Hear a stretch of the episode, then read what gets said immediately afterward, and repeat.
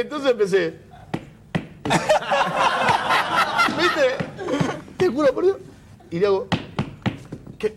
Diego, vos por izquierda. ¡Siguió! ¡Siguió! ¡Siguió el hilo de la conversación! Te juro por mi madre, siguió el hilo de la, con- de la conversación y yo lo miraba al otro y digo, este es un monstruo. Digo, se durmió 20 minutos y siguió el hilo de la conversación. A mí me estaba diciendo que yo iba por izquierda. Todo relacionado en No es nada ten un 20% de fantasía. Non aceptamos queixas.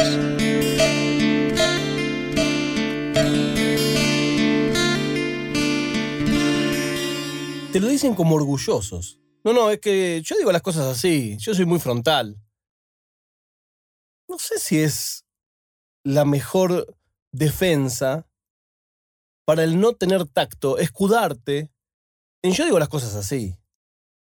Bueno, si vas a decirle algo a alguien que crees que puede molestarle, en vez de decirlo y después aclarar, es que yo digo las cosas así, por ahí deberías pensar de no decirlas así. Por ahí deberías pensar de hacer el esfuerzo de entender que distintas personas tienen distintas sensibilidades y tienen distintas tolerancias al modo de hablar de los demás. Hace un tiempo que estoy en una cruzada contra mis zonas erróneas, como diría mi maestro Rudy, que pasa por aprender a recibir elogios. Yo era mucho de cuando alguien me elogiaba, retrucar con un chiste, inhabilitando ese elogio. Eso que yo creía que era un rasgo de humildad, era un rasgo de pedantería. Era... No, no, no me hace falta que me elogie, ya lo sé. Eso es lo que vos decís cuando alguien te elogia y en vez de decir gracias, contestás con un chiste. En la misma búsqueda, hace un tiempo largo que estoy intentando, no siempre lo logro, evitar la ironía en mis interacciones con gente querida. Es casi imposible para mí. Porque de la única manera que sé hablar es en joda. Tantos años escuchando al doctor Tangalanga me hizo que nunca una conversación mía tenga un solo track. Siempre hay dos o tres que van a la vez. Siempre estoy pensando en el doble sentido del doble sentido. También eso es algo como muy argentino. En España no sucede. Y de hecho, una vez me dijo un amigo que vive acá, no causa gracia la ironía. Y es cierto, no causa gracia la ironía. No se espera el chiste en el lugar donde no pertenece el chiste. Estuve haciendo la prensa de esto de los premios. Recibí un premio en Barcelona y hay una formalidad que es la nota de prensa.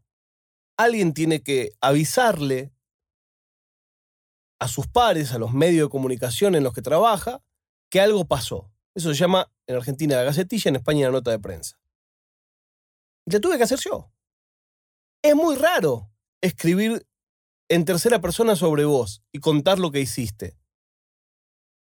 Como me dio culpa, a los que se la mandé les dije, me dieron un premio por decidirlo, mi proyecto autogestionado, tan autogestionado que la nota de prensa te la estoy mandando yo. Como para lavar un poco mi culpa. Y lo que fue muy gracioso es cómo respondió la gente a eso. Por supuesto, estoy agradecidísimo a cada uno y cada una que me contestó, aunque sea un genial, te felicito. Haz un texto. Claro, a mí me causó gracia. Hay gente que compartió directamente el link al Google Docs en redes. Y eso es como muy curioso. Hay otros que pusieron, te felicito, y un tweet o, un post. Y claro, vos se lo mandás con un fin profesional, pero al final el que te pone eso, casi que a mí me da más ternura, porque creo que es que lo siente. Y después están aquellas personas que finalmente hicieron lo que uno esperaba al momento de hacer una nota de prensa, e hicieron una nota. Gente a la que le estoy agradecido. Y es loco porque ahí te das cuenta que uno que toda la vida puteó contra las roscas, contra los tongos, te terminan publicando las cosas la gente que te quiere. No necesariamente la gente para lo cual lo que vos haces es relevante. Y al revés. A mí me pasó que la primera vez que hice una reseña de este podcast, que fue súper positiva, yo me ocupé de conseguir el teléfono de quien la hizo, lo llamé, y hoy tengo una relación de amistad. No sé si está bien. Se supone que en ese purismo, en esas leyes del periodismo, que no hay que aceptar regalos, que después todos los aceptan, vos no podés hacer eso. ¿Cómo vos vas a hacerte amigo de alguien que evalúa tu trabajo? Pero yo pregunto al revés, ¿cómo no? ¿Cómo si alguien hizo una crítica donde escuchó lo que yo quería que escuche, interpretó las cosas en el sentido en que yo las hice y contó su opinión respecto de lo que le pasaba con lo que yo hago, si yo estoy de acuerdo en todo eso, ¿por qué no voy a ser su amigo?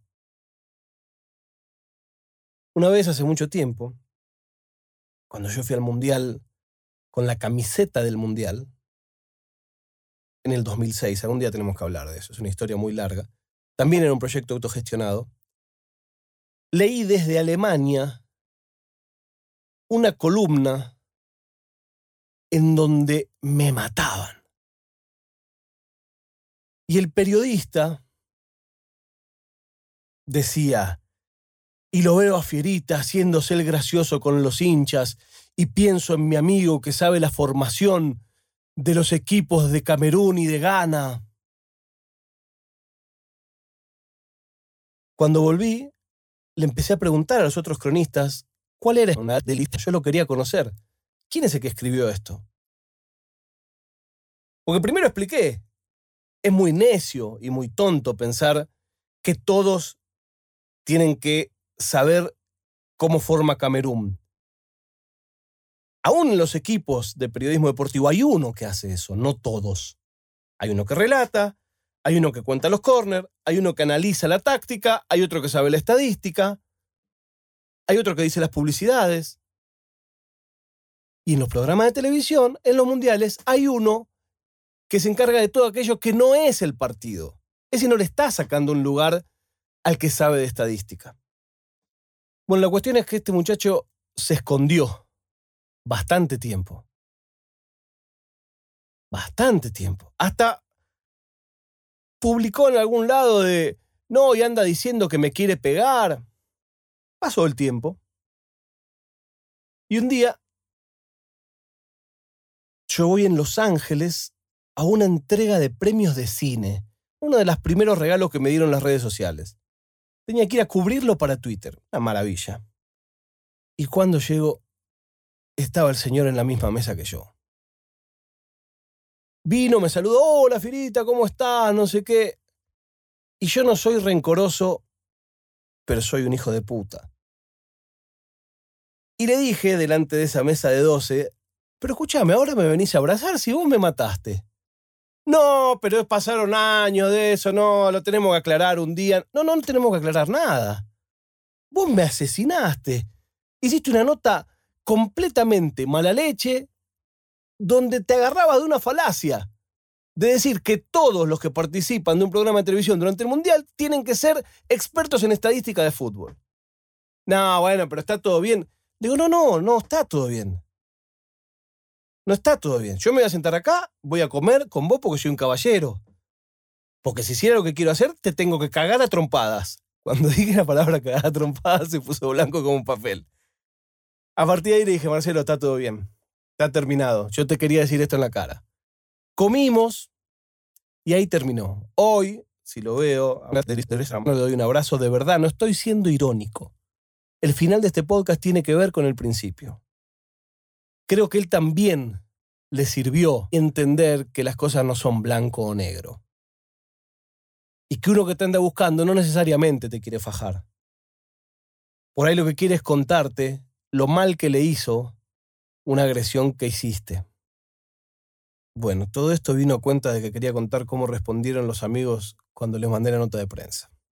La prueba de vida del día de hoy es que el Betis perdió con el Sevilla de local 2 a 0 en el derby andaluz. Para los de camiseta albiverde fue una jornada dura.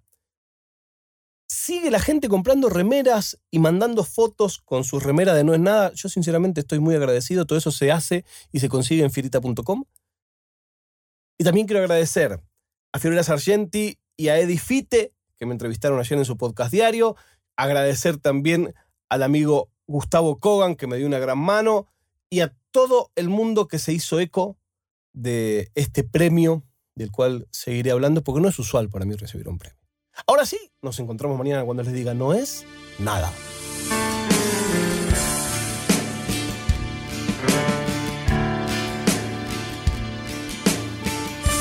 È una produzione di OfficinaNerd.com.